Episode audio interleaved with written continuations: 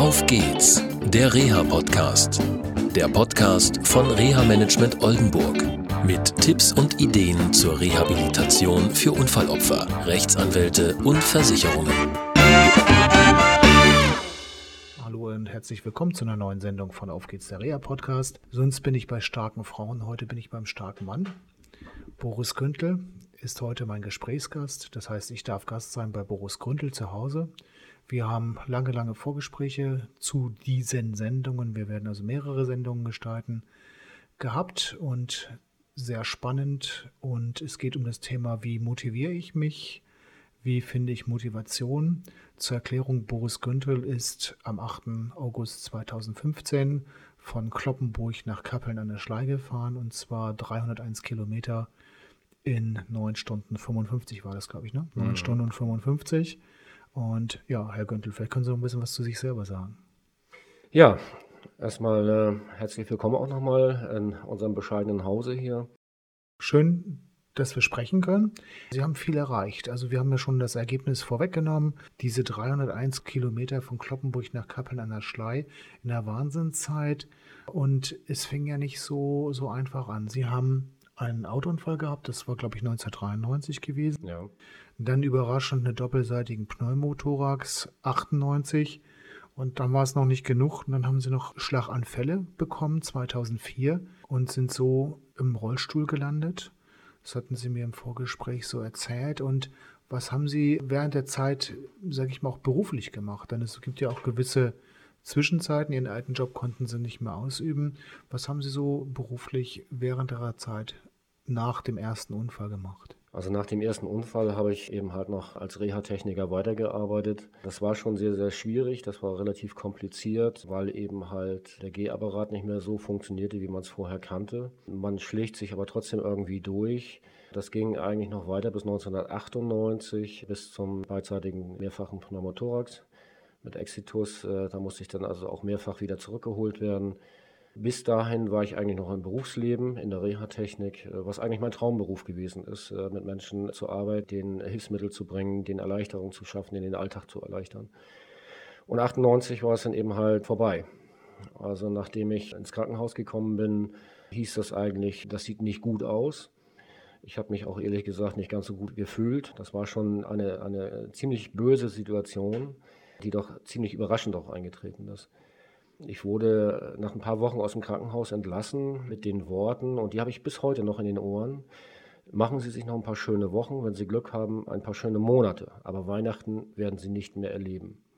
Das war das, äh, mit dem ich aus dem Krankenhaus entlassen wurde. Danach war es eben halt auch so, ohne fremde Hilfe war, ich konnte mich noch nicht mal mehr 20 Meter alleine bewegen. Da war gar nichts mehr möglich. Beruflich hat das für mich das ausbedeutet. Äh, ich habe eigentlich gar nichts mehr machen können. Sie haben ja zu dem Zeitpunkt auch noch in Schleswig-Holstein gewohnt. Zu dem Zeitpunkt habe ich noch in Schleswig-Holstein gewohnt, schön auf dem Bauernhof im Kreisherzogtum Lauenburg. Dieses kleine, ruhige Dörfchen mit rund 280 Einwohnern, das war immer mein Ausgleich äh, zu, zum stressigen Job. Ähm, sieben Tage die Woche gearbeitet. Ich bin selbstständig gewesen. Und wie das bei Selbstständigen äh, so ist, wir sind ständig am Arbeiten.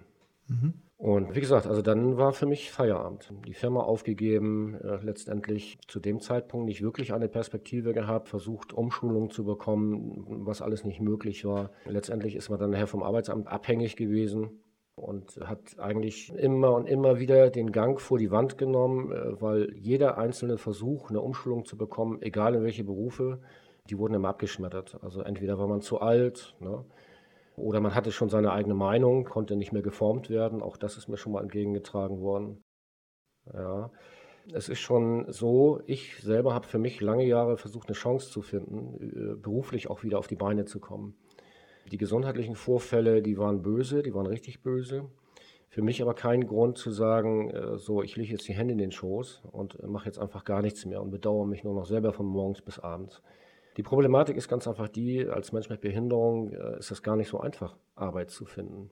Weil ich habe potenziellen Arbeitgebern äh, früher immer gesagt, ich sage, Leute, ich brauche nur eine Chance. Gebt mir einen Schreibtisch, gebt mir die Zeit. Ich sage, und den Rest mache ich dann schon. Ja. Aber wie gesagt, es war gar nicht so einfach. Also teilweise äh, hat das äh, Alter eben halt auch schon reingespielt. Letztendlich, wie das immer so ist, man möchte möglichst 18-Jährige haben mit 30 bis 40 Jahren Berufserfahrung mit äh, relativ niedrigen Gehaltsvorstellungen. Und äh, gerade wenn man selbstständig gewesen ist, hat man schon so sein, sein, sein Ziel, wo man hin möchte. Ne? Ja, das ist richtig.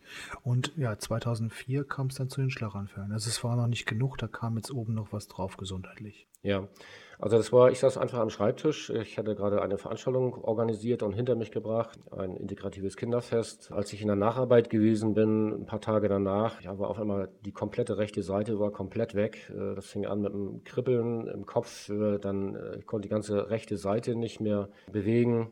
Ich hatte meine rechte Hand auf der Computermaus und ich konnte die noch nicht mal mehr loslegen. Ich habe nur noch gelallt. Dann ist eben halt dieser Vorfall gewesen, der äh, letztendlich doch schon ganz schön heftig war. Letztendlich hat sich das Allermeiste glücklicherweise wieder zurückgebildet. Es sind sicherlich ein paar Kleinigkeiten geblieben. Ich sag mal, vom Gedächtnis her, da sind natürlich viele Dinge von früher, die sind weg. Teile konnte man wieder zurückholen, indem man an die Orte gefahren ist, wo man mal gewesen ist. Äh, durch Bilder, durch Gespräche mit Freunden, äh, solche Dinge. Ist aber auch heute noch so, dass noch einige Schubladen einfach noch leer sind. Es ist eben halt so, was auch geblieben ist, das sind manchmal sogenannte Sprachfindungsstörungen, dass man mitten im Satz aufhört, weil man nicht mehr weiß, was man eigentlich überhaupt sagen wollte. Ne? Mhm. Aber im Großen und Ganzen hat sich das schon wieder so zurückgebildet, wobei ich dazu sagen muss, ich habe meinen Kopf aber auch ständig gefordert. Also ich war schon immer jemand, der gerne mit Computern was gemacht hat. Ich habe früher auch selber programmiert nebenbei. Das ist heute nicht mehr möglich, äh, nur noch im, im einfachen Umfange. Aber das war äh, zu der Zeit etwas, was mich äh, vom Kopf her gefordert hat. Ich habe mich immer wieder davor gesetzt und habe mir selber eine Aufgabe gestellt und die wollte ich lösen. Das war am Anfang manchmal ein bisschen schwierig. Da wird man dann auch wütend ab und an mal, weil man hat das ja schließlich mal gewusst.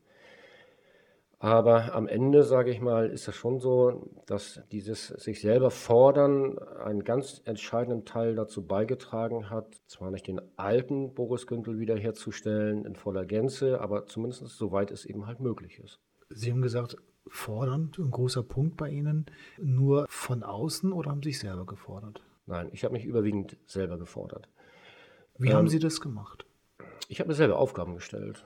Also Dinge, die ich früher, die früher für mich völlig normal gewesen sind, die habe ich dann einfach angepackt. Ich habe ganz einfach mal gesagt, ich heute will ich dies machen oder morgen will ich das machen. So, ich habe mir ein Ziel gesteckt und habe ganz einfach gesagt, okay, das möchte ich schaffen. Ich habe es ja schließlich mal gekonnt und das möchte ich wieder schaffen. Äh, und dann habe ich versucht, mich dahin zu arbeiten. Durch äußere Einflüsse ist man sicherlich auch gefordert worden. Das hat aber dann mehr so diese Richtung, der Umgang, sage ich mal, mit einem Menschen, mit, mit, mir, mit, mir, selber. Ich, der ja jetzt ein Mensch mit Behinderung ist. Mein Umfeld äh, konnte teilweise nicht so wirklich damit umgehen. Viele kannten mich eben halt als sehr, sehr lebenslustig, als jemand, der viel Sport getrieben hat, der im Grunde genommen jede, jede Herausforderung angenommen hat. Ich bin ständig auf Achse gewesen, ständig irgendwo, irgendwo in Gange gewesen. Und dann sind Sie aus Schleswig-Holstein nach Kloppenburg gezogen. Wieso? Ja, ich habe also in Schleswig-Holstein eben halt alleine gewohnt und ich habe hier Verwandtschaft. Und dann, äh, nachdem die Ärzte mich transportfähig geschrieben haben, hatte meine Mutter und, und, und Verwandtschaft, die haben mich dann einfach mal abgeholt, weil ich dann äh, hier in der Stadt nochmal zu einem Lungenfacharzt sollte und mir eine zweite Meinung einholen sollte.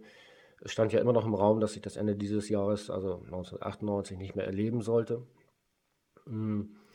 Ich habe dann dort im Wartezimmer gesessen, habe hier die Münsterländische Tageszeitung gelesen. Äh, da war irgendwie eine Wohnungsanzeige drin. Ich habe mich darauf gemeldet, habe mir die Wohnung angeschaut, äh, gleich Nägel mit Köpfen gemacht, habe gesagt, okay, da hinten hält mich nichts mehr. Ich äh, war zu dem Zeitpunkt in einer Phase, wo ich eben halt fremde Hilfe brauchte. Da habe ich mir gesagt, okay, warum nicht? Dann ziehst du eben halt um. Und so bin ich eben halt hierher gekommen. Also auch Aufgabe gestellt, umgesetzt, fertig. Ja. Also wirklich, das war sehr, sehr kurzfristig, Nägel mit Köpfen gemacht. Das hat alles innerhalb weniger Wochen hat das geklappt, wurde das umgesetzt. Ich konnte zwar selber keine Möbel schleppen oder, oder äh, ne? ich habe zwar Kartons gepackt, äh, geschleppt hat meine Verwandtschaft, aber am Ende war das für mich kein äh, Grund zu sagen, nee, ich mache das nicht. Okay. Ähm, gut, nach der Schlaganfall-Serie kann man ja sagen, Sie sind seitdem Rollstuhlfahrer. Ja, Sie haben dann auch eine ehrenamtliche Tätigkeit aufgenommen. Sie sind Vorsitzender des Behindertenbeirats hier in Kloppenburg geworden. Ja, ich bin damals natürlich wie viele andere Menschen mit Behinderung auch äh, häufig vor Wände gelaufen. Ich sag mal, Welche das, Wände waren das? Ja, ob das nun bei Behörden gewesen ist, bei irgendwelchen Anträgen, die ausgefüllt werden mussten. Ich sag mal, ob das äh, das Umfeld ist, wie das Wohnumfeld jetzt, äh, das Thema Barrierefreiheit äh, beispielsweise, gerade wenn man dann frischer, junger Rollstuhlfahrer ist, sich in diese Thematik erstmal reinarbeiten muss, erstmal lernen muss, wie gehe ich damit um. Es ist manchmal schon sehr, sehr schwierig gewesen, sage ich mal, dass Menschen ohne Behinderung nicht immer das Einsehen hatten, warum der Rollstuhlfahrer jetzt einen abgesenkten Bordstein braucht. Na, dann schließlich ist da hinten ja 100, 150 Meter weiter in der Absenkung, dann kann man auch die nehmen. Und dadurch, dass ich äh, in dieser Hinsicht immer, immer wieder auf Wände äh, oder gegen Wände gelaufen bin, äh, habe ich gesagt, okay, dagegen musst du was tun. Äh, ich habe mich dann seinerzeit äh, mehr oder weniger vorgestellt in dem bestehenden Beirat äh, da hat man das dann nicht für notwendig gesehen. Dann kam nachher irgendwann eine Wahl. Dann wurde ich gewählt äh, von den Bürgern, die berechtigt sind. Also jeder Inhaber eines Schwerbehindertenausweises ist wahlberechtigt. Da wurde ich gewählt und so bin ich in dieses Gremium reingekommen, habe dann nachher den, den Vorsitz übernommen und habe dann versucht, eben halt, eigentlich ganz gut sogar versucht, die Rechte der Menschen mit Behinderung hier vor Ort durchzusetzen. Und dann gab es Hürden, die sie dann auch letztendlich ja, beseitigt haben, beziehungsweise viel daran gearbeitet haben, dass mehr Verständnis ja hergestellt wird. Vielleicht das Thema für die nächste Sendung. Ja. Okay. Tschüss. Tschüss. Das war eine Folge von Auf geht's, der Reha-Podcast. Eine Produktion von Reha Management Oldenburg. Weitere Informationen über uns finden Sie im Internet unter www.rehamanagement-oldenburg.de.